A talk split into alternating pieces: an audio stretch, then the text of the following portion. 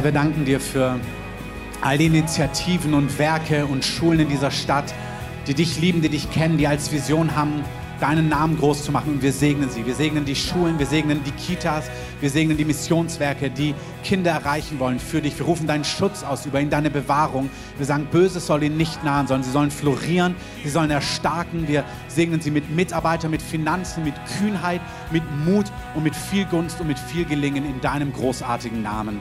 Amen. Amen.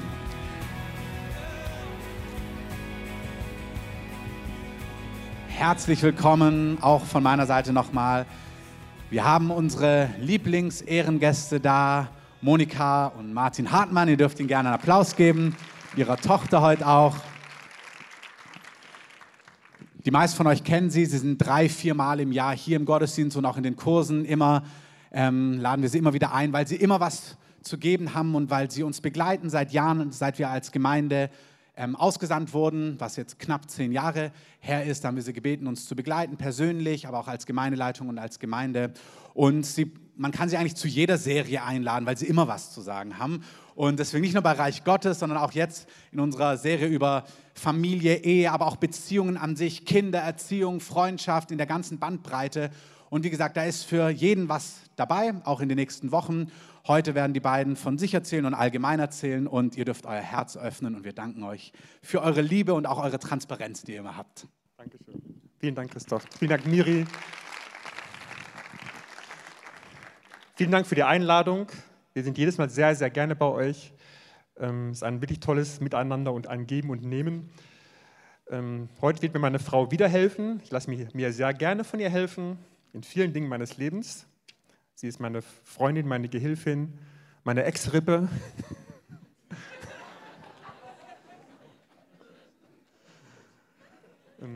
Und wir werden das heute so machen, wir klingen uns sehr gerne in die Thematik ein. Es geht ja um Beziehungen, Mann, Frau, Freundschaften, vielleicht auch vor der, vor der Ehe, der ganze, äh, die ganze Thematik, äh, weil die sehr wichtig ist. Und vor allen Dingen, und heute ist es unser Ziel, ähm, es hat einen sehr engen Bezug zu dem, nicht nur, dass wir richtig leben, in diesen Themen, sondern dass wir äh, mit der Kraft Gottes darin leben. Das ist heute unser Fokus. Und es gibt ja so Dinge, euch geht es genauso wie mir.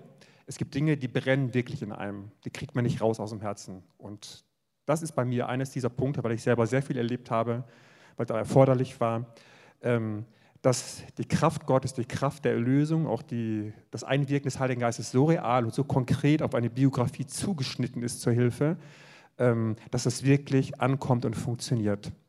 Und wenn ich das nicht hätte, wenn ich das nicht predigen könnte, wenn ich das nicht erleben könnte, dann würde ich lieber nach Hause gehen und grillen oder nochmal Fernsehen gucken und Fußball gucken. Aber wir haben das Evangelium mit seiner präzisen Kraft einzuwirken und deswegen wollen wir das heute vermitteln, auch im Kontext zum Thema Mann, Frau und verheiratet sein oder auch, wenn man sich auf die Ehe vorbereitet. Wir werden das so machen, dass ich einen Teil über den Mann bringen werde. Was ist ein Mann? Was zeichnet ihn aus? Was soll ihn auszeichnen? Wie kann der Herr helfen, dass das Profil, das göttliche Profil wachsen kann bei einem Mann? Dann kommt meine liebe Frau auf die Bühne und wird das Gleiche zum Thema Frau, da bin ich nicht so kompetent, vermitteln. Ähm, und am Schluss werden wir das zusammenfassen in zwei spezifische Zielrichtungen.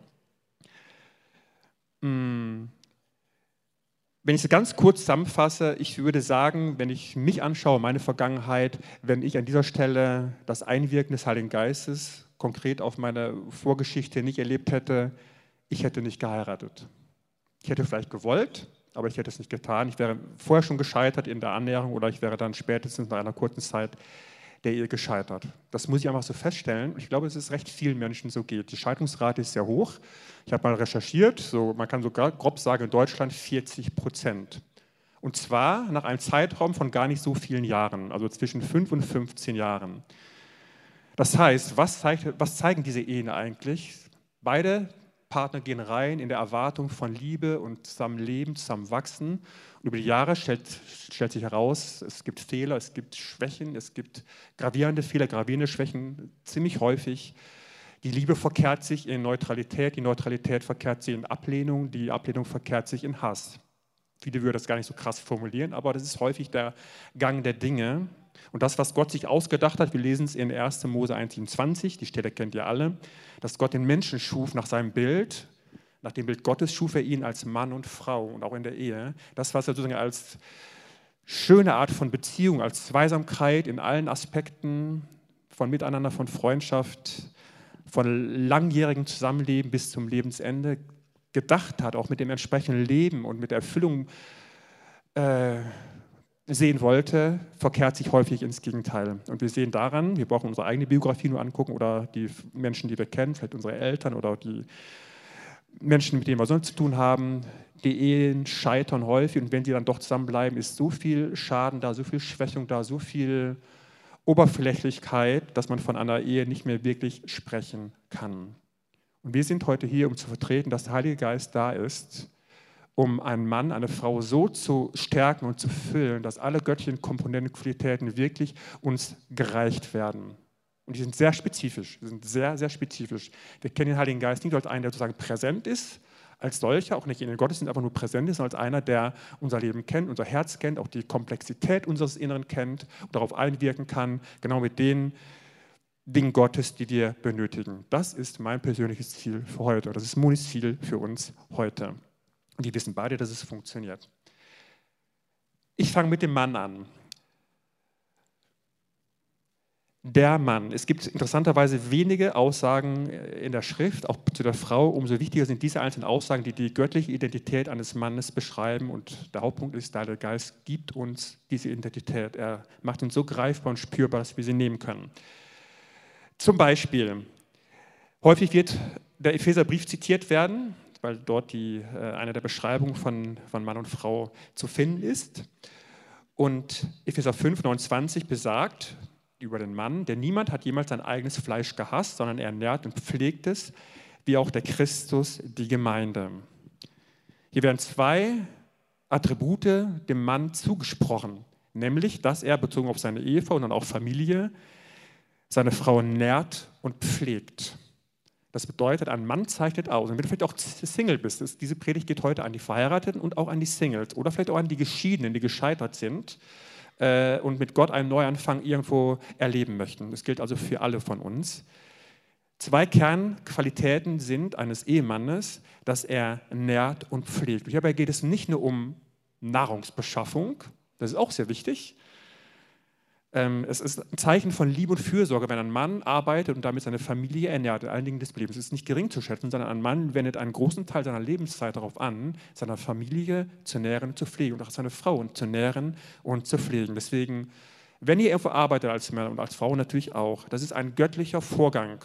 Nicht nur einfach sozusagen Geldbeschaffung, das Geld ist, sondern es ist zutiefst göttlich, was man dort tut in seiner Begabung zu leben, in seiner Kompetenz zu leben und damit auch sozusagen die Ernährung und Pflege seiner Frau und Familie sicherzustellen, mit dieser Motivation der Liebe und Fürsorge.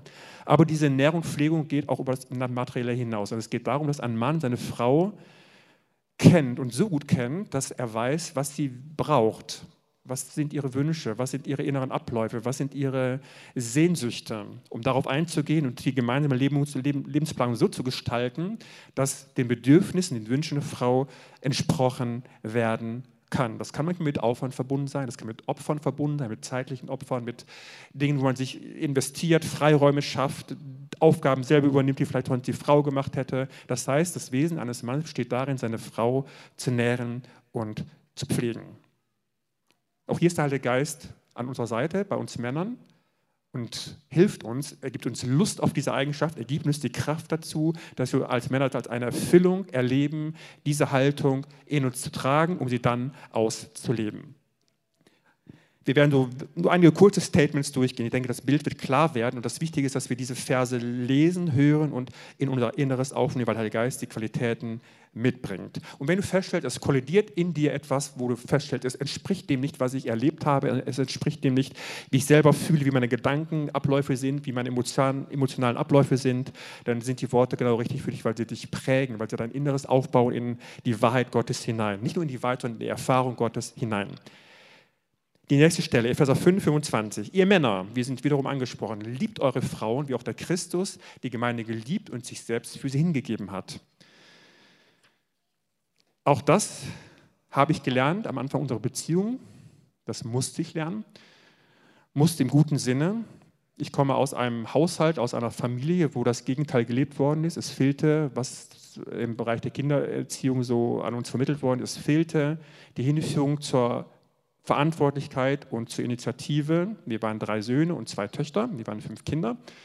Und das hat gefehlt. Und als ich junger Mann war, habe ich gemerkt, dass es entsetzlich fehlt. Es hat für mein eigenes Leben gefehlt, sozusagen diese Initiative zu haben für mich, aber auch für andere Menschen, für Beziehungen. Es war ein völlig blankes Feld bei mir. Und dann habe ich diese Schriftstellung gelesen, habe das gemerkt, ich brauche das, ich möchte das. Es hat einige Zeit gebraucht, bis ich gemerkt habe, es fängt an mir zu wachsen. Und dann habe ich gemerkt, ich kann das anfangen, in mein eigenes Leben hineinzugeben. Diese Liebe zur Verantwortung, Liebe zur Initiative, die Liebe äh, auch von mir aus in Beziehung zu leben dann auch äh, zu meiner Frau zu leben. Und ich habe dann festgestellt, in der konkreten Beziehung, wenn es mal auch Spannung gab, was mir völlig neu war, dass sozusagen der Mann tatsächlich dann die Verantwortung hat, eine Art von Spannung oder Konflikt tatsächlich von sich aus als erster irgendwo zu lösen, durch, indem er das Gespräch sucht, indem er zuerst Liebe wieder hineingibt, indem er zuerst die Vergebung sucht, indem er zuerst auch seinen eigenen Anteil von, von vielleicht Schuld oder von Versäumnis erkennt und auch der Frau sagt, auch wenn vielleicht die Frau irgendwo ihren Beitrag hat, aber die Verantwortung des Mannes, der Erste zu sein, der diese göttliche Qualität von Aufrechterhaltung der inneren Beziehung, das ist ein ganz, ganz wichtiger Aspekt. Und du, wenn du als Mann feststellst, oh, das fällt mir schwer, ich bin selber getroffen, immer durch meine eigene Vergangenheit, durch meine schwierigen Lebensumstände, der Job läuft gerade schwierig und dies ist gerade schwierig oder meine Frau hat mich tatsächlich auch getroffen, irgendwo verletzt. Und jetzt in dieser Situation der Erste sein, der diese Liebe auch fühlt und dann auch ausdrückt und die Verbindung wiederherstellt. Ihr Männer, ihr wisst, wovon ich rede. Das ist aber eine Qualität, die uns der Heilige Geist geben möchte dass wir uns nicht mit Zähne zusammenbeißen, irgendwo hindurchringen, sondern dass wir merken, sie wird uns geschenkt und dass es uns leicht fällt, dass wir sogar einen gewissen Genuss darin empfinden, diese Erstinitiative von Liebe und Zuwendung zu geben. Und wenn du als Mann hier sitzt und denkst, oh la la la la, das ist spannend, aber schwierig, dann sei dieses Wort gerade für dich gesagt. Der Heilige Geist ist hier, dass er diese Qualität dir so hineinlegt und im Alltag so ausprägt, dass du deine hellste Freude daran hast. Ich stehe hier als einer, der weiß, im Gehorsam zu leben, erfüllt zutiefst. Dinge zu überwinden auf dem göttlichen Weg erfüllt zutiefst. Es gibt nichts Schönes auf der Erde, als auf diese Art und Weise in Ordnung Gottes zu leben. Klammer auf, wenn man nicht auf, mit der Kraft Gottes darin lebt, ist es eine Qual und ein, ein kleiner subtiler Horrortrip. Lasst die Finger davon. Der nächste Punkt. Wir eilen von Statement zu Statement. Ähm, Epheser 5, 23. Denn der Mann ist das Haupt der Frau, wie auch der Christus das Haupt der Gemeinde, er als des Leibes Heiland. Epheser 5, 23. Häufig wird zunächst gelesen, dass der Mann das Haupt der Frau ist, aber ich habe etwas anderes Wichtiges erlebt. Da steht auch, dass Christus das Haupt des Mannes ist. Ich habe sehr spannende Dinge erlebt, als ich anfing, das auf mein eigenes Leben anzuwenden, dass ich gesagt habe, Jesus, du bist mein Freund, du bist auch mein Haupt. Was heißt das eigentlich, dass du mein Haupt bist? Auch schon als Single ich habe festgestellt, dass der Herr, dass Jesus möchte und mich dahin hinbringt, dass ich mich führen lasse, dass ich mich lieben lasse als Mann, dass ich mir bei Entscheidungen helfen lasse. Das, was mir sehr schwer gefallen ist, weil ich ein sehr schräges Gottesbild hatte, vor Jesus mein Inneres zu zeigen, haben viele Männer Schwierigkeiten, dass sie sagen, das sind wirklich die Zustände meines Inneren. Da guckt kein Mensch rein, da guckt auch kein Gott rein. Ich lebe mein Leben nach außen relativ straight vielleicht, aber eigentlich so ein feiner Bunker, äh, wo man dann feststellt, eigentlich weiß keiner, was in mir vorgeht oder wenig. Und da habe ich gemerkt, ich kann Jesus vertrauen, weil er mein Freund ist, mein Haupt ist, weil er mich liebt, weil er mir vergibt, weil er Bindungen rausnimmt aus meinem Leben. Das hat ein bis zwei Jahre gedauert, bis ich in einem Zustand war, dass ich dem wirklich vertrauen konnte. Ich habe die Vermutung, dass es recht viele Männer gibt, vielleicht auch hier gibt, die, wenn sie ehrlich sind, feststellen, ich habe große Mühe, mein Inneres wirklich zu zeigen, weil da sind Abläufe drin, die sind vielleicht nicht ganz so schön, da kämpfe ich hier, da kämpfe ich da, hier strauchel ich. Wenn das jemand wissen würde, dann würde ich mich zu Grund und Boden schämen. Aber Jesus ist da und durch den Heiligen Geist ist so viel Annahme da, so viel Liebe da, auch Vergebungswilligkeit und auch Güte, die zur Umkehr ganz freundlich leitet, dass man das tun kann und das Herz des Mannes wirklich auch Intimität leben kann. Das ist ein ganz, ganz wichtiger Punkt. Und spätestens an dieser Stelle, wenn du als Mann feststellst, es fällt mir schwer, ich bin selber getroffen, verletzt, habe Schramm davon getragen, vielleicht auch mehr als Schramm. Der Heilige Geist ist da mit Sanftmut, mit der Annahme, die von Gott kommt, die vom Vater kommt, dass man sich dem überlassen kann, dass man sein Herz öffnen kann. Das zeigt sich darin, dass man anfängt, vor Jesus sein Herz zu zeigen, dass man anfängt, vor Geschwistern sein Herz zu zeigen, dass man anfängt, vor Frau und Kindern sein Herz zu zeigen. Das ist was Wunder, Wunderbares, wenn man das erlebt. Das soll reichen zu dem Mann. Äh, wir wollen auch einen Blick auf die Frau werfen. Monika kommt nach vorne. Ein kleiner Applaus für meine Ex-Rippe.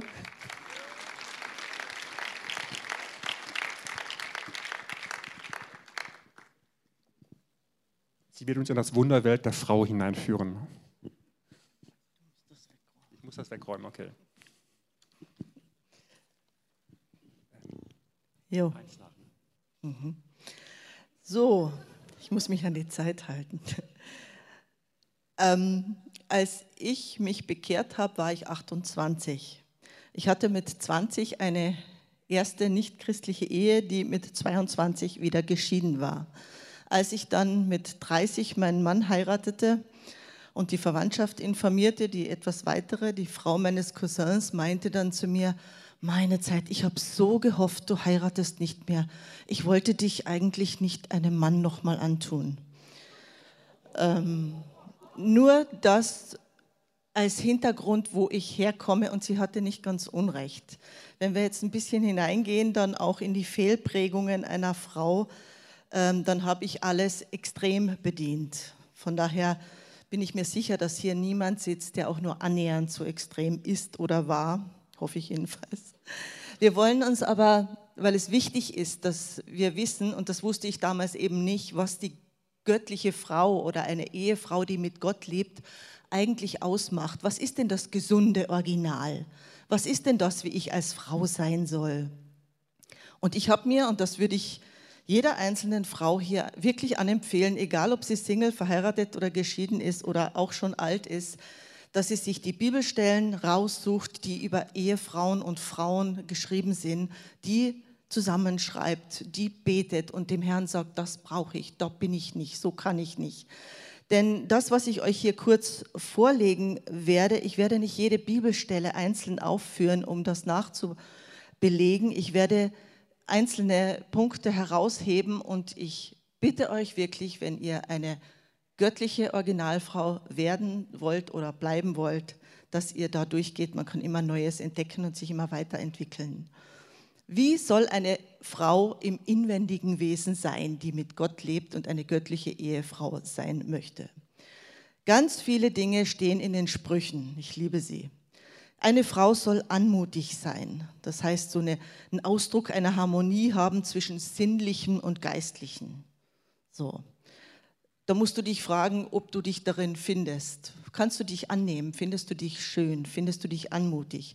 Wenn du dich so nicht findest, tut es jemand anders schwer, dich auch so zu sehen.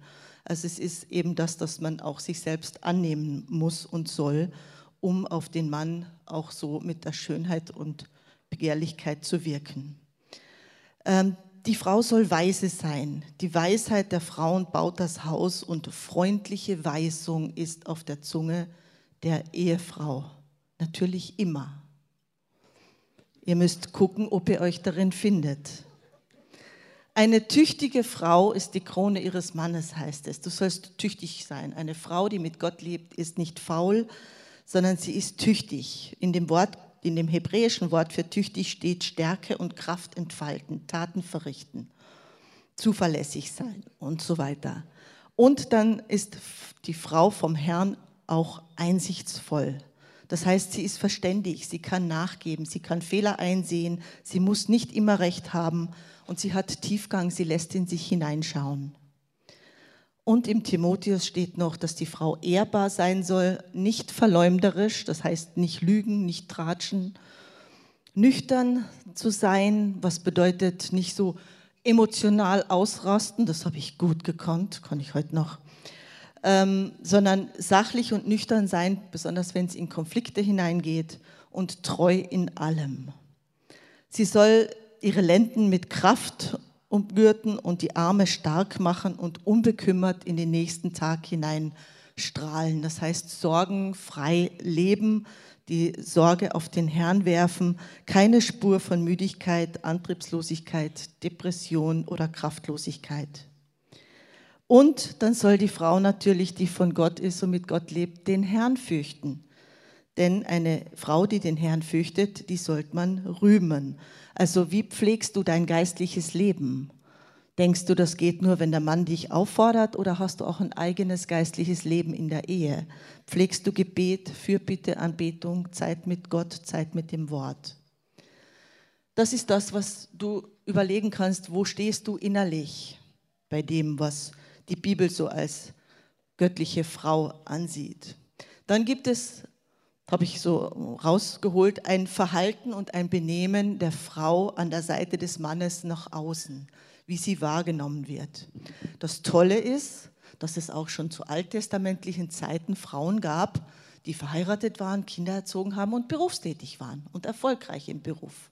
Das ist also auch mit Gott vereinbar. Die Frage ist nur, wie? Machen wir es selbst oder machen wir es mit Gott?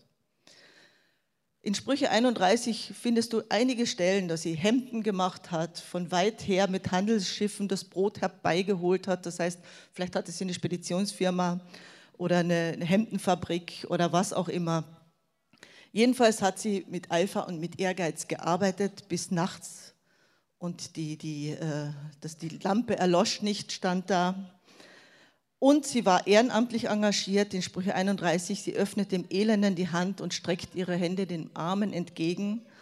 Also sie hat sich auch um die Bedürftigen gekümmert oder kümmert sich um die Bedürftigen. Und dann ist sie daneben eine gute Ehefrau. Das wollen wir alle sein. Sie steht auf, wenn es noch Nacht ist und schaut, dass alles in Ordnung ist im Haus. Sie äh, hat auch ein gepflegtes Äußeres, schaut auch, dass der Haushalt in Ordnung ist und überwacht die Vorgänge und ist nicht faul, liest man in den Sprüchen. Neben dem, dass sie berufstätig ist, sozial engagiert ist, eine gute Hausfrau ist, ist sie natürlich eine liebevolle Ehefrau und Mutter. Das hat Gott für uns vorbereitet. Das klingt jetzt alles etwas herausfordernd, weil man denkt, wie kriegt man das alles göttlich unter einem Hut und hat dann auch noch täglich nur freundliche Weisung auf der Zunge. Das ist herausfordernd, aber es ist möglich mit Gott. Es ist nicht möglich, wenn wir es selbst versuchen. Es ist nur möglich, indem der Heilige Geist uns hineinführt in diese Dinge. Sonst scheiterst du an einer Stelle oder an mehreren. Eine liebevolle Ehefrau und Mutter ist, dass das Herz deines Mannes dir vertraut, dass er sich nicht zurückzieht, dass er sich nicht vor dir verbirgt, sondern dass er weiß, dass er auch mit seinen Schwachheiten sich vor dir ausbreiten kann und du haust ihm nicht drauf, sondern du begegnest ihm mit Liebe und mit Sanftmut und hilfst ihm und lässt ihn auch in seinen Schwächen stehen. Du erweist deinem Mann Gutes und nichts Böses alle Tage deines Lebens und deine Söhne und Töchter sind glücklich und dein Mann sagt zu dir, Mensch, es gibt so viele andere tolle Frauen, aber du bist die Beste. Was ein Punkt ist, der vielleicht zu wenig erwähnt wird, hier vielleicht nicht, aber in anderen Gemeinden, ähm, Intimität, Sexualität. Es gibt klare Aussagen in der Schrift, wo Gott sich dazu stellt. Also es ist ja auch etwas, was Gott geschaffen hat und ich weiß nicht, wie viele von uns das göttliche Original der Sexualität leben. Ich denke, da können wir alle noch Bereiche erobern. Da steht, dass der Mann der Frau die eheliche Pflicht leisten soll, aber die Frau dem Mann auch. Und dass man einander nicht entziehen soll, es sei denn in Übereinkunft, weil man sich dem Gebet widmet. Das heißt, mal ganz platt gesagt, läuft noch was? oder hat man sich schon voneinander entfernt? Da sollte man hinschauen. Oder dauert das Gebet schon Jahre?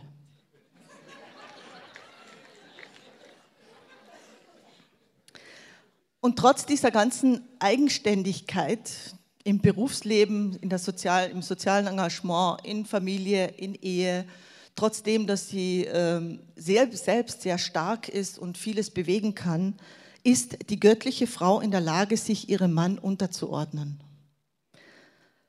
Das ist ein Wort, das heute ungern gehört wird, aber wenn ähm, du denkst, dass du damit nicht klarkommst, ich kam wirklich nicht klar damit, weil ich sehr, sehr stark war. Wie gesagt, man wollte mich einem Mann nicht mehr antun und mein Mann am Anfang sehr, sehr zaghaft ins Leben geschritten ist. Das prallte aufeinander. Und wenn Gott mir nicht eine Offenbarung gegeben hätte in Unterordnung, würden wir heute hier nicht stehen. Das ist etwas, was wirklich umgekrempelt wurde in mir und das kann man auch gar nicht erklären. Ich bete und wünsche, dass es jeder, der damit Schwierigkeiten hat, für sich erlebt. Weil dann kannst du es leben und du merkst es oft gar nicht mal. Und du sollst bei deinem Mann wohnen als das schwächere Gefäß. Das ist auch etwas, was herausfordernd ist. Wer will schon schwach sein?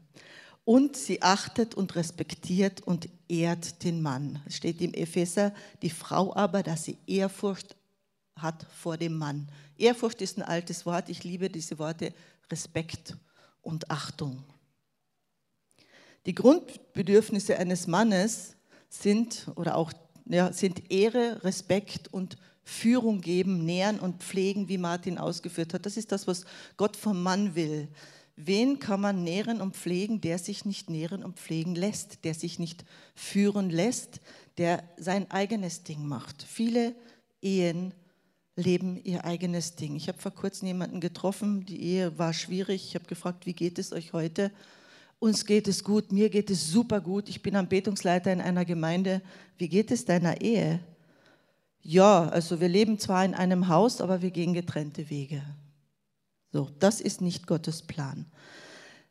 Es ist in der letzten Zeit etwas, was bei uns ankommt, wo ich denke, ich bin eigentlich nicht jemand, der gleich so global denkt, weil ich weiß, dass jeder Mensch sein eigenes Päckchen mitbringt bei Problemen. Aber in der letzten Zeit kommen bei uns so viele Eheschwierigkeiten und Konflikte an, auch aus unserer eigenen Gemeinde, dass ich wirklich sage, es ist eine Zeit, wo der Feind ganz verstärkt versucht, Ehen zu zerstören.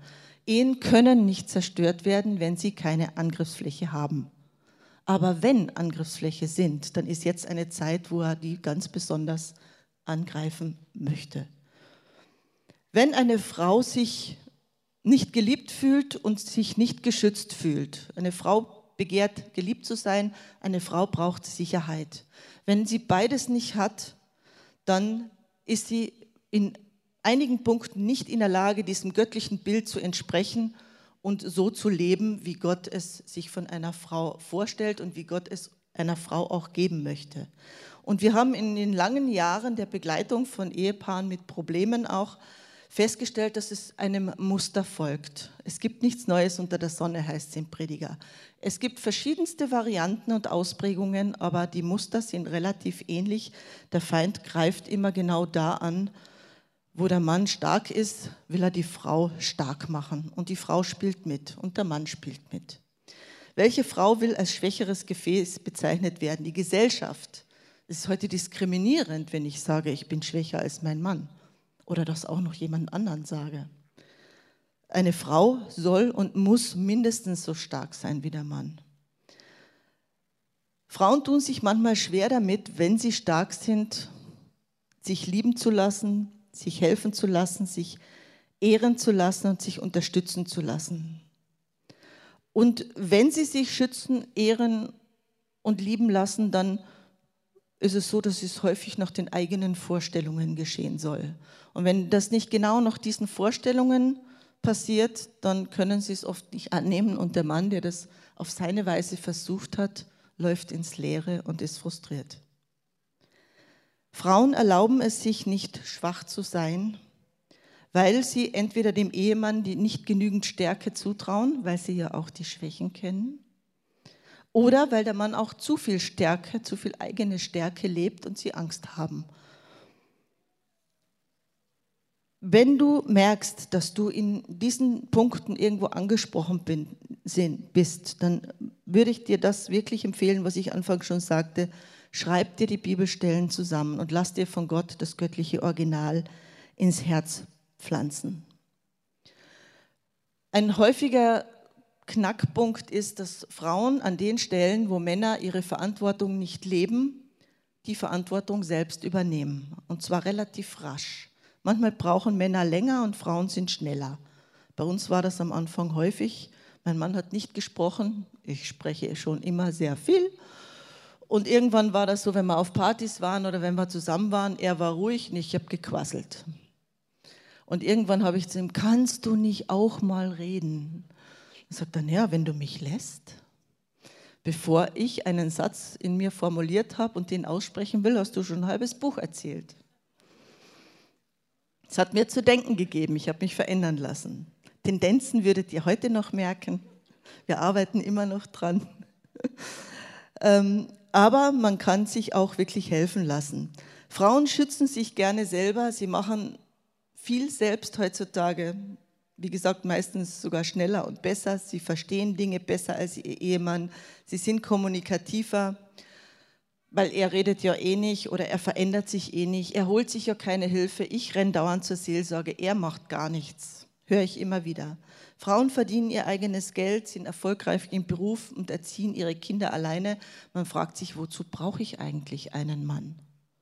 Und ich habe Ehefrauen bei mir sitzen gehabt, die es gesagt haben. Ich bin doch besser alleine dran. Wozu brauche ich ihn denn?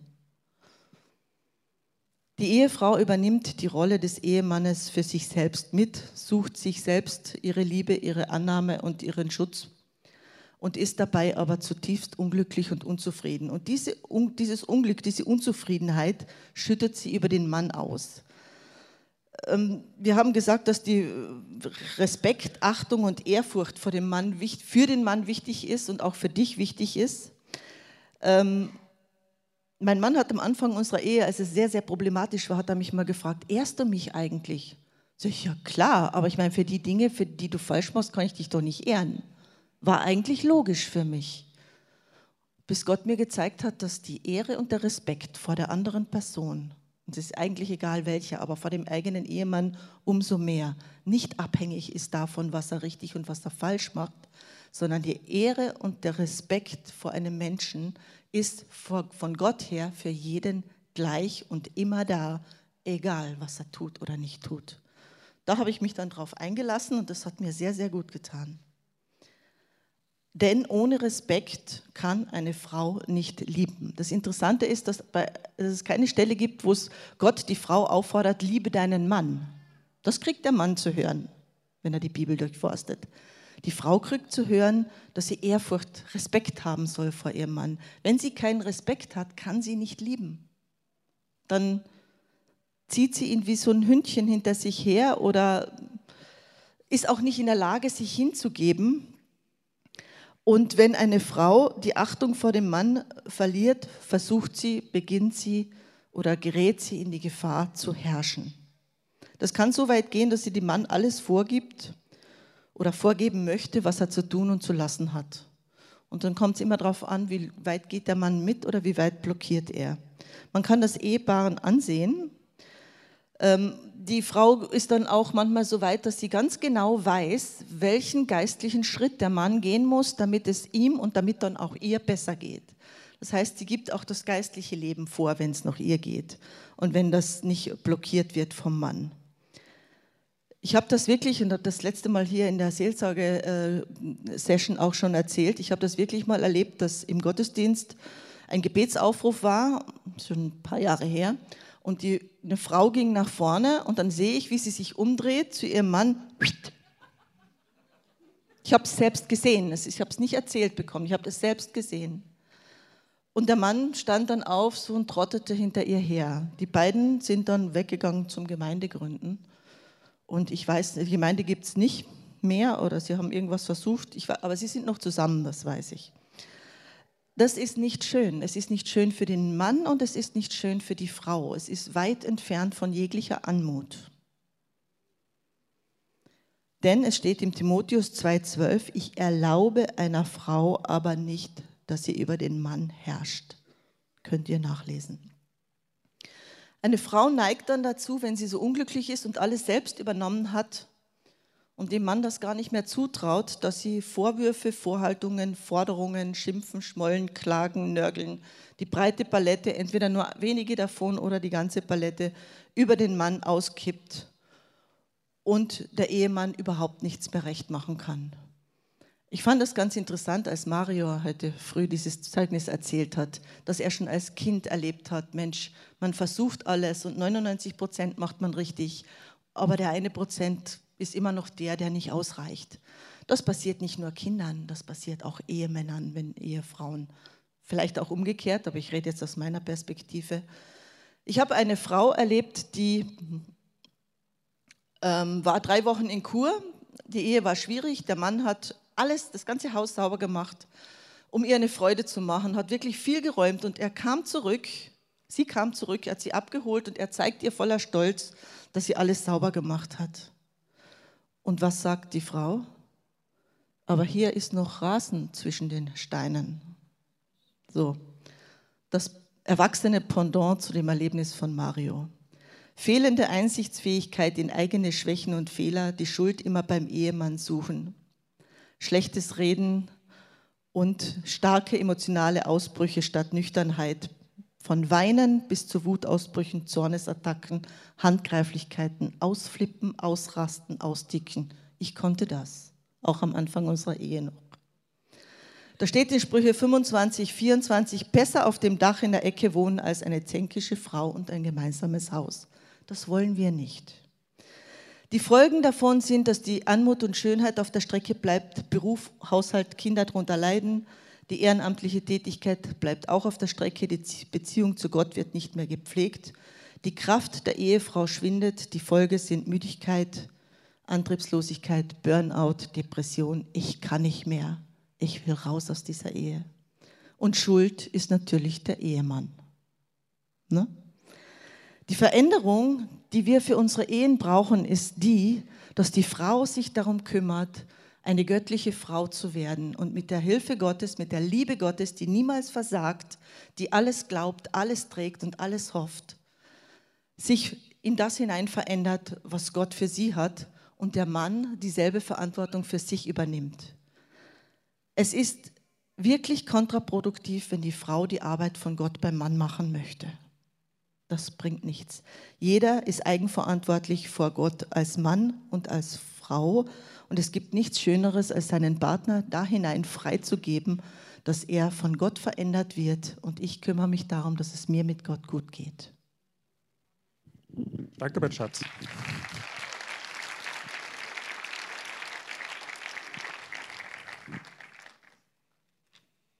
Sehr schön. Wir wollen den, das Thema in zwei Richtungen fokussieren und dann auch langsam zum Abschluss kommen. Das erste ist, das klang schon ein paar Mal durch, das wollen wir nochmal bündeln. Wenn es darum geht, dass du als Mann oder du als Frau oder ihr als Paar oder als Single im Moment, als eine Person, die auf die Ehe zulebt, zuarbeitet, sich vorbereitet, was ich dir sehr empfehle, es ist so real, dass das, was wir beschrieben haben, in wenigen Schlagworten, man könnte das noch mehr entfalten, es würde sich allemal lohnen, dass diese ganzen Qualitäten, dass sie tatsächlich im Himmel vorhanden sind und dass sie uns gegeben werden. Das ist ein sehr realer Vorgang. Wir kommen also nicht von der Erwartung her, dass diese Beschreibung einfach von uns als Menschen gebracht wird, dass wir sie einfach erfüllen, sondern wir kommen von der Ansicht her, dass Jesus diese Dinge vorbereitet hat und wenn wir irgendwo einen Mangel darin feststellen, sei es als Single oder wenn wir in der Ehe sind, in der Beziehung, dass diese Dinge empfangen werden können. Das ist der erste Punkt für heute. Wenn du irgendwo fälschst bei dem, was wir vorgetragen haben, oder wo, der, wo, du erahnst, da fehlt etwas, da fehlt etwas Gravierendes, ich bin tatsächlich auch in Schwierigkeiten oder auch schon in langen Schwierigkeiten, wo ich nicht wirklich rauskomme, die Gegenkraft vom Himmel ist sehr konkret da, die diese Schwierigkeit nicht nur auflösen möchte, sondern ins Gegenteil, ins Positive umdrehen möchte. Das ist ein sehr realer Vorgang. Wie kann das aussehen? Erstens, du stellst fest, ich habe das Problem. Das ist in Anbetracht der Liebe Gottes nicht schwer. Wenn du da schon feststellst, ich kann es nicht, wie gesagt, schau die Liebe Gottes an, schau dir die Annahme an, schau dir deine eigene Bedürftigkeit an, der Heilige Geist hilft dir und du wirst dich der Gnade Gottes konkret überlassen und auch diese Hilfe annehmen können. Das heißt, du fängst an, ehrlich zu werden vor dir selbst, auch in einer bestehenden Ehe. Dann stellst du fest, was Muni angedeutet hat, das, was ich brauche, was vielleicht meine eigene Biografie nicht gebracht hat aufgrund meiner Erziehung oder sonstiger Umstände, ist vorbereitet durch das Wort Gottes. Nicht nur, dass ich es einfach lese, sondern dass ich es glaubend lese, damit diese Qualitäten in mir Realität werden. Und die Rolle des Heiligen Geistes kann man nicht genug herausstellen. Je älter ich werde, stelle ich fest, dass der Heilige Geist eine entscheidende Rolle spielt. Er ist der Transporteur von göttlichen Qualitäten. Wenn wir das Wort Gottes glaubend lesen, was diese Beschreibung angeht, wenn wir feststellen, der Heilige Geist bringt die entsprechende Erfahrung mit. Man merkt sie atmosphärisch. Wenn ich als Mann diese Schriftstellen lese, ähm, dass ich meine Frau zuerst liebe, merke ich, wenn ich das lese, dass der Heilige Geist mir diese Lust gibt. Und immer wenn wir von Wort Gottes reden, lesen wir auch von Lustpsalm 1. Das ist ganz, ganz wichtig. Es macht Spaß, es bringt Erfüllung, wenn wir das so leben. Der Heilige Geist bringt die Erfahrung mit, da möchten wir euch sehr ermutigen, das so anzuwenden. Schreibt euch die Schriftstellen auf, bebrütet sie, empfangt das. Eure eigene Identität wird wirklich umgebaut, dass ihr darin anfangt zu leben.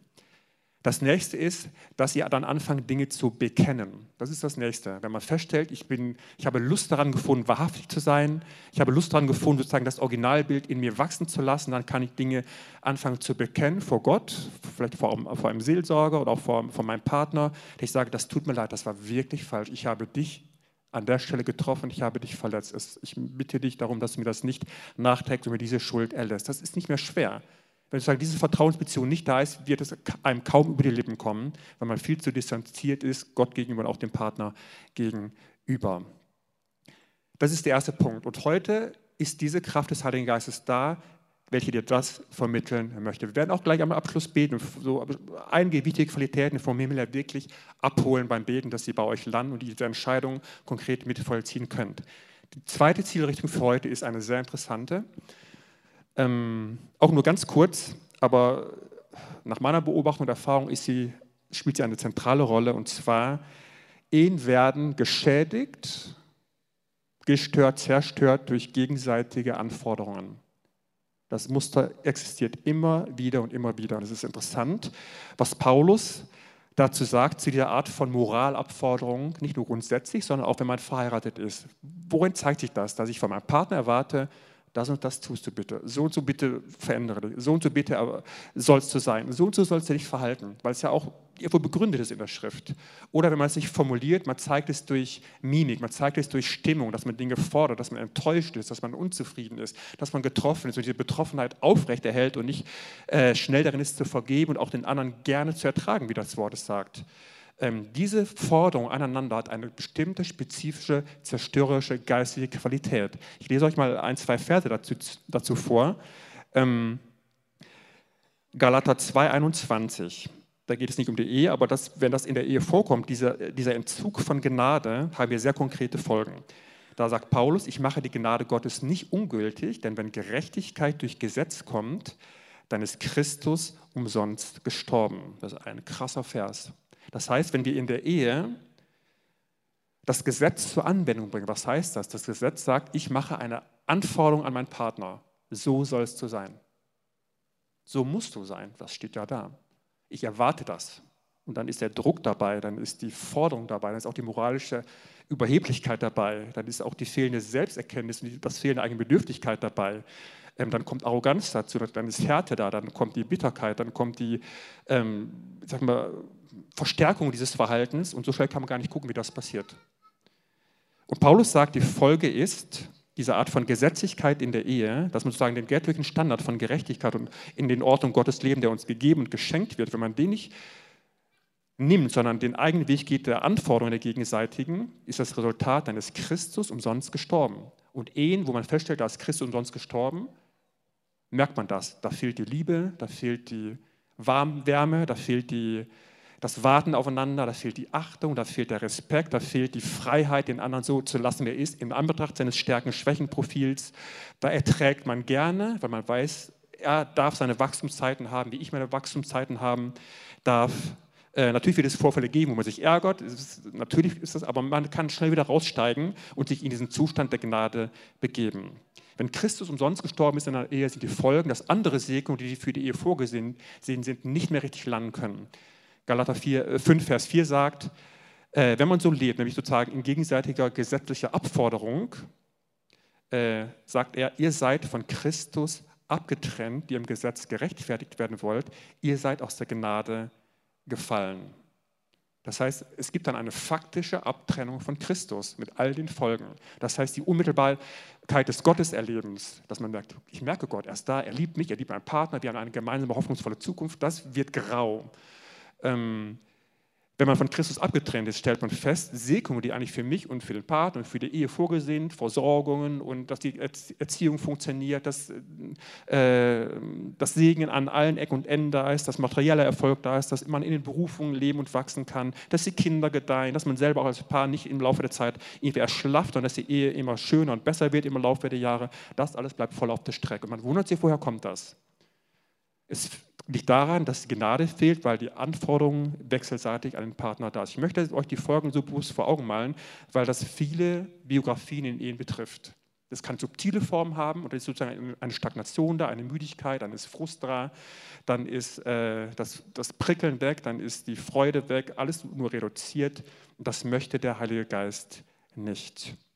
Es geht bis dahin, auch diese Dynamiken kennt ihr, wenn ihr in diesen lebt, wir kennen sie auch, wenn wie einer von uns einen Schaden mitgebracht hat, der wirklich auch gravierend war, gab es nicht nur diese Abläufe, sondern, was Muni auch gesagt hat, kommt die feindliche Komponente dazu. Das heißt, dann stellt man fest, dass wo jemand vom Partner in dieser Härte, in dieser Kälte, in der Bitterkeit, in der Vorhaltung, in dem inneren Rückzug lebt, gibt man dem Feind Raum, weil man überall dort, wo man ohne Gnade lebt, ist das sozusagen ein Tor in der unsichtbaren Welt, was dem Feind spezifisch Raum gibt. Dann stellt man fest, dass es Dynamiken gibt, wo wirklich Dunkelheit und graue Dinge hineinkommen, dass Wutausbrüche wirklich eine Dynamik kriegen, die wuchtig sind über das Menschen hinaus. Dann wird man feststellen, dass Verschlossenheit und innere, eine innere Festung sein, die nicht einnehmbar ist, dass das so durch den Feind manifestiert wird, dass man wirklich eine unüberbrückbare Burg ist und sozusagen durch Rückzug eigentlich seine Rache ausübt gegenüber dem Partner und das gibt dem Feind entsprechend Raum. Äh, das kann dann ein Dauerzustand werden, das kann auch in akuten Konfliktsituationen dann richtig je nach Ausprägung rausbrechen und das wollen wir nicht. Und wenn ihr sowas feststellt, habt ein waches, sensibles Auge dafür. Weil das sind die Mechanismen, die auch Mune gesagt hat, wenn eine Angriffsfläche da ist, der Feind möchte nicht, dass wir glücklich leben, er möchte nicht, dass wir eine glückliche Ehe haben, er möchte nicht, dass wir gesunde Familien haben, er möchte nicht, dass wir glückliche Kinder haben, wo das ganze Potenzial von menschlichem Segen an Familie, Gesellschaft, beruflichem Leben, wirtschaftlichem Leben, äh, sozialen Aktivitäten, gemeinschaftlichen Aktivitäten. Es ist alles verankert in dem Familien- und Eheleben. Von dort gehen all diese Dinge aus. Und deswegen drückt der Feind an die vorhandenen Schwächen hinein. Das muss man einfach wissen. Damit malen wir keinen Teufel an die Wand, aber diese Dinge sind Realität. Wir schließen mit dem Positiven. Die Kraft Gottes, die Realität des Heiligen Geistes ist so klar, so punktgenau und so, auch so attraktiv und anziehend, dass man sich gerne, wenn man diese Dinge entdeckt, davon verabschiedet. Da sagt, ich möchte das nicht. Auf was habe ich mich da eigentlich eingelassen? Wie, wie böse, wie gnadenlos, wie hart dem Pater und mir gegenüber. Ähm, und dass man dann sensibel wird gegenüber der eigenen Vergangenheit. Was sind meine, meine Schwächen? Was sind meine Kernschäden? Und da ist der Heilige Geist da und kann es wirklich Stück für Stück zeigen, dass es abgebaut werden kann dass es ins Gegenteil verkehrt wird. Wenn du ein Mann bist, der diese Kernpunkte noch nicht ganz lebt, diese schöne Männlichkeit, diese Führungswilligkeit, dass äh, man nährt und pflegt und führt und sich von seiner Frau beraten und helfen lässt, dieses schöne Miteinander, ähm, dann lass dich dazu anreizen. Diese Qualitäten sind da und verabschiede dich von den Passivitäten, von dem Machotum, von der Verantwortungslosigkeit. Wenn du als Frau feststellst, ich habe gewisse Dinge, die angesprochen werden, ich bin zu hart, ich bin äh, zu dominant, ich bin zu weinerlich, um damit manipulativ zu sein und so weiter und so fort. Das Wort Gottes und der Geist könnte ich sehr konkret heute schon beginnend mit einem ersten Schubs vom Himmel in die richtige Richtung lenken. Ich würde gerne beten, bevor wir sozusagen in einen weiteren Block des Dienstteiles gehen und ich an Christoph übergebe, dass ich das für uns zusammenfasse, ähm, dass wir eine Entscheidung treffen, ich empfange das. Erster Punkt. Und zweiter Punkt, ich nehme Abstand von dieser beschriebenen Anforderung an mich und an, mein, an meinen Partner äh, und kehre wirklich um, dass ich Gnade konkret erlaube. Ich bete. Ich danke dir, lieber Heiliger Geist, dass du hier bist. Ich danke dir für diese Gemeinde, auch für diese Serie, dieses so wichtige Thema, dass du es bisher schon so dargestellt hast durch die verschiedenen Beiträge in den vergangenen Wochen, durch die verschiedenen Predigtbeiträge. Ich danke dir sehr dafür. Das ist ein hohes Gut. Und wir reihen uns gerne ein und wollen heute an dieser Stelle etwas von dir empfangen, Herr Jesus. Auch wenn wir einfach hier sitzen, wir können das tun. Ähm, jetzt wollen wir uns an dich wenden, Herr. Wir Männer, dass wir das, was wir in wenigen Stichworten beschrieben bekommen haben, dass wir das bewusst empfangen. Damit sagen wir dir zugleich, Heiliger Geist, wir brauchen diese Dinge nicht bringen, wir können sie gar nicht bringen, weil alles, was göttlich ist, brauchen wir nicht und können wir nicht produzieren. Darunter stellen wir uns gerne und empfangen wir, dass wir dich als Haupt haben, Jesus. Wir erlauben dir das, dass du unser Haupt bist, dass du unser Freund bist, dass du uns Dinge geben kannst, dass du uns Liebe geben kannst. Wir erlauben dir, dass wir Liebe annehmen können, dass wir unser Herz dir auftun. Wir erlauben dir, dass du uns führen kannst, dass du uns sagst, in welche Richtung bestimmte Dinge gehen sollen in unserem Leben. Wir erlauben dir, Herr Jesus, als unser Haupt, dass du vorbereitete Werke hast, in denen wir ruhen können, sodass wir keinen Druck und Stress haben. Wir unterstellen dir unser Herz, wir unterstellen dir, Herr, unser Berufsleben in all den konkreten Anwendungsszenarien. Wir unterstellen dir unser geistliches Leben. Du bist unser Herr und unser Freund, hast zu jedem Aspekt deine Kraft und deine Liebe.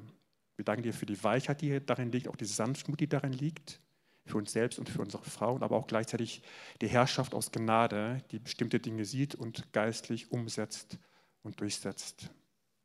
Empfangen von dir auch als Männer, dass wir die Ersten sind, die initiativ sind und lieben und sagen, neutrale Verantwortungsräume nicht mehr erlauben, sondern sie mit dir besetzen und sagen, wir sind dort als Männer, wir haben die Sachen im Blick. Wir lieben und wir führen und wenn irgendwo kritische Punkte sind, sind wir die Ersten, die Liebe hineinbringen und Verbindung schaffen oder Verbindung wiederherstellen. Wir danken dir, dass wir das auch das Dritte annehmen dürfen, wir als Männer, dass wir die Diener unserer Frauen sind, dass wir sie unterstützen, dass wir sie ehren, dass wir sie in die göttlichen Wege hinein unterstützen. Danke, Heiliger Geist, dafür. Wir wollen auch die wenigen Punkte für die Frauen entgegennehmen. Heiliger Geist, auch das, da bist du jetzt hier, dass du uns diese Dinge gibst. Wir danken dir, dass diese ja, diese Schwäche, die so, so leicht falsch verstanden werden kann, dass es so vermittelt, dass das bedeutet, dass wir gerne Liebe vom Mann annehmen, dass wir gerne Führung annehmen, dass wir auch gerne Ratgeber sind, wo wir als, wo Frauen gerne Ratschlag geben dürfen, wo der Mann gerne darauf hört, wo es ein Miteinander ist. Wir danken dir, dass ähm, auch die Unterordnung im richtig verstandenen Sinne, dass sie da ist von beiden Seiten, eine wechselseitige Unterordnung, aber dann auch eine Einordnung der Frau, weil dort Liebe ist und Unterstützung ist. Danke, Heiliger Geist, dass du es gerne gibst, dass wir Lust an diesen Dingen haben. Du bist hier, Heiliger Geist. Du legst es um auf die einzelnen Situationen, Biografien. Wir danken dir sehr dafür. Wir merken, dass du da bist. Bei einigen wird es einen Paradigmenwechsel geben, wo festgestellt wird, ich habe gar nicht gewusst, dass die Dinge wirklich vom Himmel kommen sollen. Da habe ich mich so abgemüht zum Teil rumgequält, was meine Ehe dann auch faktisch gezeigt hat. Es hat so viel an göttlichem Leben und Frische gefehlt, aber das ist jetzt da und es kann weiter genommen und gepflegt werden. Und ein letzter Punkt, Herr. Wir wollen umkehren, konkret umkehren, was die wechselseitige Anforderung angeht, ob und dass wir dem Partner Dinge abverlangt haben, nicht in berechtigter Weise, was erlaubt ist, dass man über Dinge spricht und sagt, was man möchte. Das ist absolut erwünscht. Aber es gibt diesen spezifischen Drive, der eine Abforderung darstellt und Schaden bringt. Wir wollen jetzt bekennen, dass die Abforderung da war, dass wir sie nicht mehr möchten, dass wir sie in diesem ja, wiedergöttlichen Zustand und der wiedergöttlichen Qualität erkennen und wirklich ablegen und vermeiden. Wenn dich, wenn das betrifft, auch in konkreten Dingen und Situationen, die dir vor Augen sind, formuliere das in deinem Inneren, dass du sagst, ja, ich möchte das nicht mehr. Und damit wirst du merken, dass der Feind seinen Raum verliert an ganz konkreten Stellen in deiner Ehe. Das ist vielleicht erstmal so weit. Ich denke, wir werden einen Dienstteil geben, was vielleicht weiter entfalten kann. Ich gebe mal zurück an Christoph. Vielen Dank, Martin. Vielen Dank, Monika, auch für eure Echtheit und Transparenz. Die Predigt könnt ihr euch 120 Mal kostenlos downloaden und immer wieder anhören, bis ihr es verinnerlicht habt. Wenn die Band mit nach vorne kommt. Wir machen es so, wir beenden diesen Gottesdienst wie immer in den letzten Wochen an dieser Stelle. So für die, die los müssen, los wollen, fühlt euch ganz frei. Aber wir wollen auch darauf reagieren. Und die, die merken, nee, sie wollen einfach nochmal vor Gott gehen und irgendwie darauf eine Antwort geben, öffnen wir hier wieder vorne den Raum, dass sie nach vorne kommen können. Wir starten jetzt erstmal mit einem Lied, dann segne ich euch und dann erkläre ich euch kurz, wie es weitergeht. Ihr dürft gerne einmal mit aufstehen.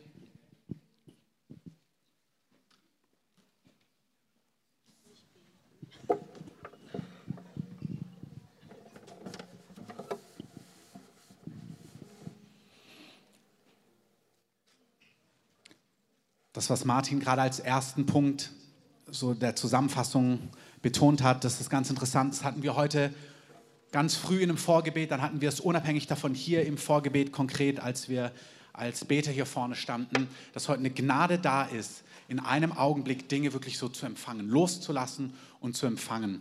Und das ist so diese hoffnungsvolle Botschaft auch von Jesus, dass er wirklich Erlöser ist. Nicht nur was das ewige Leben angeht, sondern auch ganz konkret. Er bleibt Erlöser im Alltag, im konkreten Leben. Ist er da mit seinen Hilfen.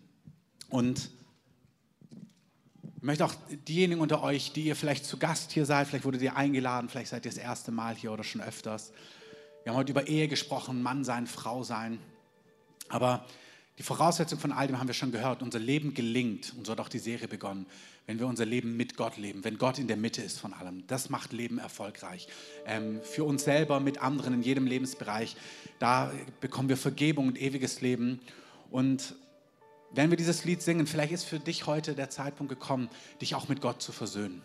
Dass du merkst, du willst nach Hause kommen zu Gott, du willst ähm, ja, mit Gott connecten und du möchtest dieses Geschenk für dich in Anspruch nehmen, dass Gott dir Vergebung zuspricht. Er sagt, hey, die Dinge, die schiefgelaufen sind in deinem Leben, ich vergebe sie dir. Ich, dafür ist Gott Mensch geworden und gestorben. Und vielleicht ist für dich heute der Tag, wo du in deinem Herzen spürst, ja, ich will dieses neue Leben mit Gott beginnen. Für mich und dann auch in Beziehung und Familie. Und nutzt den Augenblick, während wir dieses letzte Lied singen, einfach um darüber nachzudenken.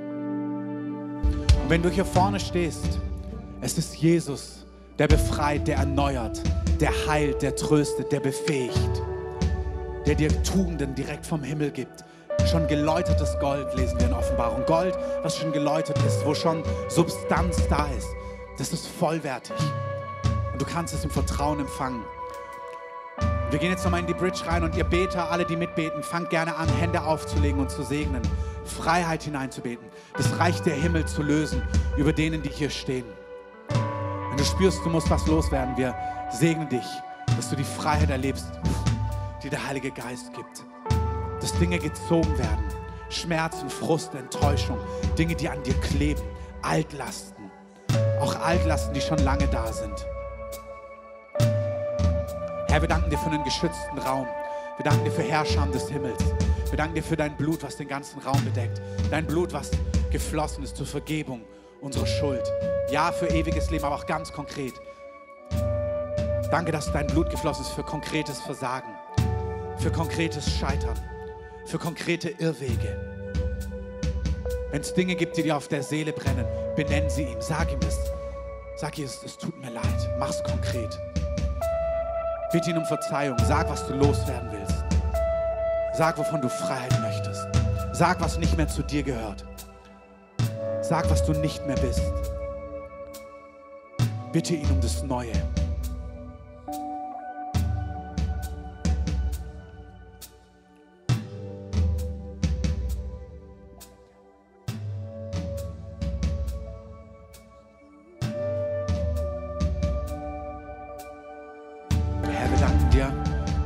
Herzen so erweichst.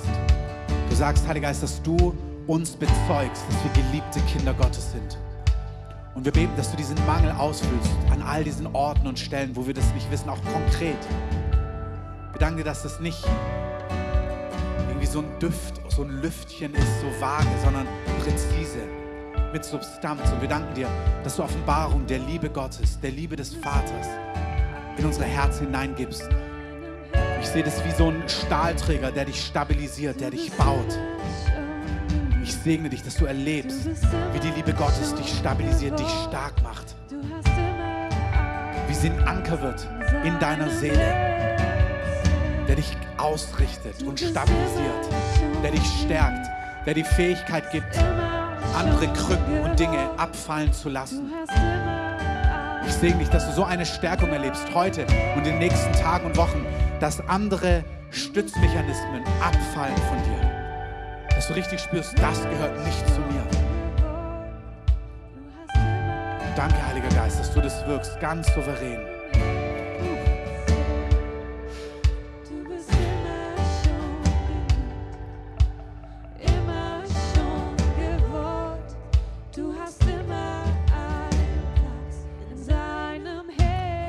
Für manchen, für euch sind diese Dinge richtig sichtbar geworden, was dieses Unkraut ist.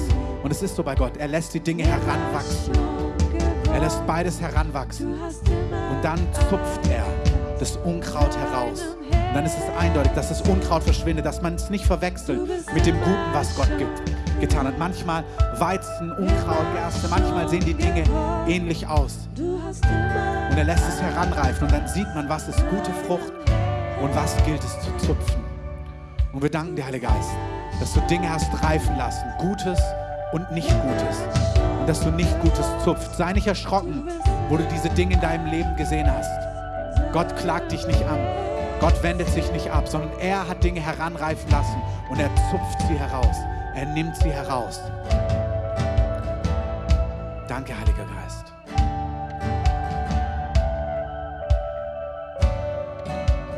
Bevor wir diesen Übergang hier machen müssen, einfach weil wir in einem öffentlichen Kino hier sind und anfangen müssen, die Bühne abzubauen, möchte ich den letzten Punkt weitergeben für eine Gruppe, was ich in der Anbetung vorhin noch gehört habe, in der Predigt gehört habe. Hier sind Einzelne, ihr sehnt euch nach Beziehung, verheiratet zu sein, einen Mann zu finden, eine Frau zu finden. Und Gott lädt auch dich ein, heute Festlegungen aufzukündigen wo vielleicht Angst war, wo, wo du Dinge gesehen hast in deiner Familie, bei deinen Eltern und deinem Umfeld, wo du eigentlich Angst hast. Und du hast heute Hoffnung gespürt. Du hast heute etwas gesehen, dass Ehe gelingen soll und gelingen kann. Und dass es nicht darum geht, einen Bund zu schließen und dann irgendwie durchzukommen, sondern dass Gottes Gedanken Jahrzehnte von Freude, von Frieden sind, von Einheit, die wächst, die immer erfüllender wird. Und Gott sagt, du darfst doch diese Angst, diese Festlegung heute ablegen. Und das Interessante war normalerweise, wenn ich so ein Wort in diese Richtung habe, dann empfinde ich die Betonung eher in die Richtung, dass man Angst hat, so dass der andere nicht perfekt ist, dass man Angst hat, dass der Mann einen nicht glücklich macht oder die Frau. Aber ich habe es heute auch gesehen, dass manche hier sind, und ich habe es konkret auch für Frauen gesehen, dass du Angst hast, du hast Dinge gesehen, wie eine Frau in der Ehe war und du hast Angst, dass du so wärst. Und du willst so nicht sein und du hast Angst, dass du Unglück in die Ehe bringen würdest dass du herrisch wärst, dass du unzufrieden wärst, dass du immer nörgelnd bist und du hast so Angst, so zu sein, dass du lieber gar nicht in die Ehe hineingehst. Und Gott sagt, nein, ich, ich, ich verspreche dir, ich mache dich ganz anders. Ich fülle dich mit so Substanz von mir, von meiner Liebe. Du wirst nicht so sein. Du wirst ein Segen und viel Glück und viel, viel Segen für deinen Mann sein, für deine Kinder. Du wirst viel Frieden, viel Würde hineinfließen lassen in deine Ehe. Ich schenke dir das. Und wenn ihr spürt, dass ihr so eine Festlegung habt, dass ihr Angst davor habt, auch für euch selber, kann auch sein, dass es Männer betrifft. Dass du das Gefühl hast, ich wäre ein Unglück für, für die Ehe, für meine Frau. Sag Gott, nein, ich verspreche dir. Ich mache dich zu einem Mann, ich mache dich zu einer Frau, die zum Segen ist für den anderen. Du bist ein Pol von Freude, du wirst ein Pol von Frieden sein. Von dir wird Leben hineinfließen. Und Gott sagt, ich schenke dir das, empfang das von mir.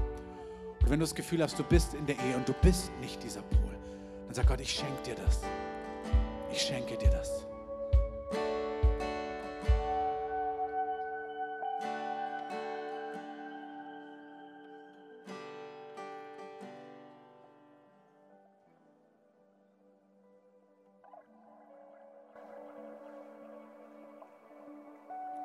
Geist, danke, dass du richtig Dinge abwäschst in deiner Gegenwart. Danke, dass du Wunden verbindest. Aber ich sehe auch, wie manche Wunden sich direkt schließen. Immer oft das Bild, dass er tupft und reinigt und verbindet. Aber ich sehe manche Wunden, die berührt er heute und ich sehe, wie ganze Geschwüre einfach, einfach weggehen. Und Gott eine Gnade gibt, dass er sagt, ich nehme Dinge konkret weg, das wird nicht mehr gefunden sein bei dir.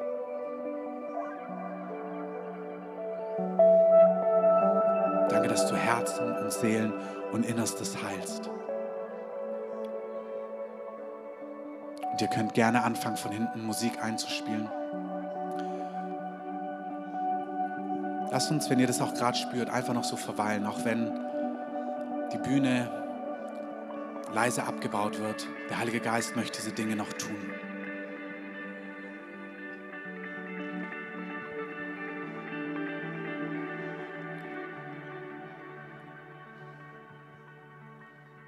Sehe auch, wie Gott, wie der Heilige Geist einzeln zuspricht, die Eltern sind oder Eltern werden oder gerade geworden sind oder Eltern werden wollen.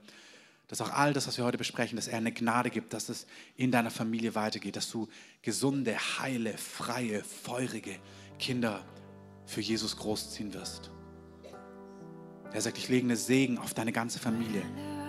Das ist wie bei David, er sagt, ich, im Englischen heißt das Legacy. Ich lege etwas auf dich, das geht von dir auf deine Kinder und auf deine Kindeskinder über. Das ist ein Generationssegen, den der Herr heute freisetzt. Wirklich, das ist verfügbar. Nimm den für dein Haus. Sag, ich nehme das für meine Kinder, auch die, die ihr Kinder habt. Ich nehme das. Der Segen des Herrn macht reich und ab, eigenes Abmühen fügt dem nichts hinzu. Der Herr sagt, ich baue dein Haus. Ich baue dein Haus in der ganzen Breite. Ich baue deine Kinder, ich versorge sie. Ich sehe, wie Gott sagt, ich ziehe dich, ich deine Kinder groß, wie man Pflanzen großzieht. Ich stütze sie. So wie man auch so Pflanzen, Tomaten abbindet, so sagt Gott, ich, ich stütze, ich ziehe deine Kinder groß. An mir. Die richten sich an mir aus.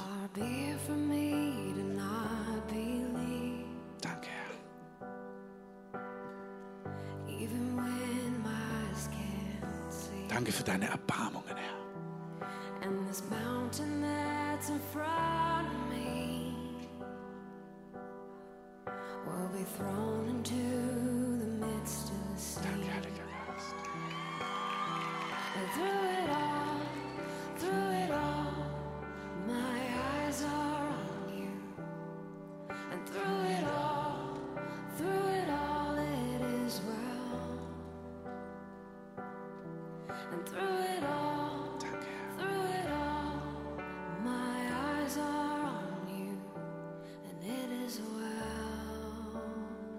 wir legen diesen Segen auf die ganze Versammlung, auf unsere ganze Gemeinde. Auch alle, die heute nicht hier sein können. Wir danken dir, dass du heile Familien großziehst. Von das Blut von Jesus aus, den Schutz, auch über Gemeinden, über jedem, der mit uns ist, deine Bewahrung vor Bösen. Wir sind auch überall, wo der Feind reindrängt, mit Kraft in die Schwächen, in die Fehler, auch in das Versagen. Da sagen wir, du, das stoppt, diese Stürme stoppen. Wir sagen, da, da wo der Feind sich auftürmt, wir sagen, du sackst zusammen im Namen von Jesus. Wir danken dir für Herrscher des Himmels, die sich um unser Haus herumlagern, um jeden, der in dieser Gemeinde ist, um jeden, der mit uns ist. Wir rufen den Schutz Gottes aus über der ganzen Gemeinde, über jeder Familie, jedem Ehepaar, allen Kindern. Und wir danken dir, Herr, für die Prozesse, die du begonnen hast, in jedem Einzelnen, jeder Familie. Du vollendest die, du bringst sie zustande. Und wir sagen, diese Geißel von Anforderung, die den anderen hineintreiben möchte, wir sagen, das verliert an Kraft. Wir sagen, das erlauben wir nicht in unserer Mitte. Das erlauben wir nicht in Ehepaaren. Wir sagen, das soll keine Kraft haben. Wir sagen, wir sagen, frei von Gesetzlichkeit, frei von Druck und Anforderung, sondern die Güte Gottes bringt Dinge zustande. Wir sagen, diese Dinge sollen nicht im Hintergrund, im Verborgenen wirken können, im Leben von Einzelnen. Wir sagen, wir entmachten das. Wir sagen, das hat keinen Raum hier in unserer Mitte, sondern wir sagen, die Gnade, die Gnade Gottes, die bringt Dinge zustande. Wir sagen, Christus ist in unserer Mitte nicht umsonst gekreuzigt, sondern Gottes Gnade bringt Dinge zustande, in uns, in mir, in unseren Familien, in unseren Ehen, bei unseren Kindern, bei unseren Verwandten, bei unseren Freunden, bei den Menschen in unserem Umfeld, in unseren Hauskirchen, auch in unserer Stadt. Rufen die Gnade Gottes aus über dieser Stadt.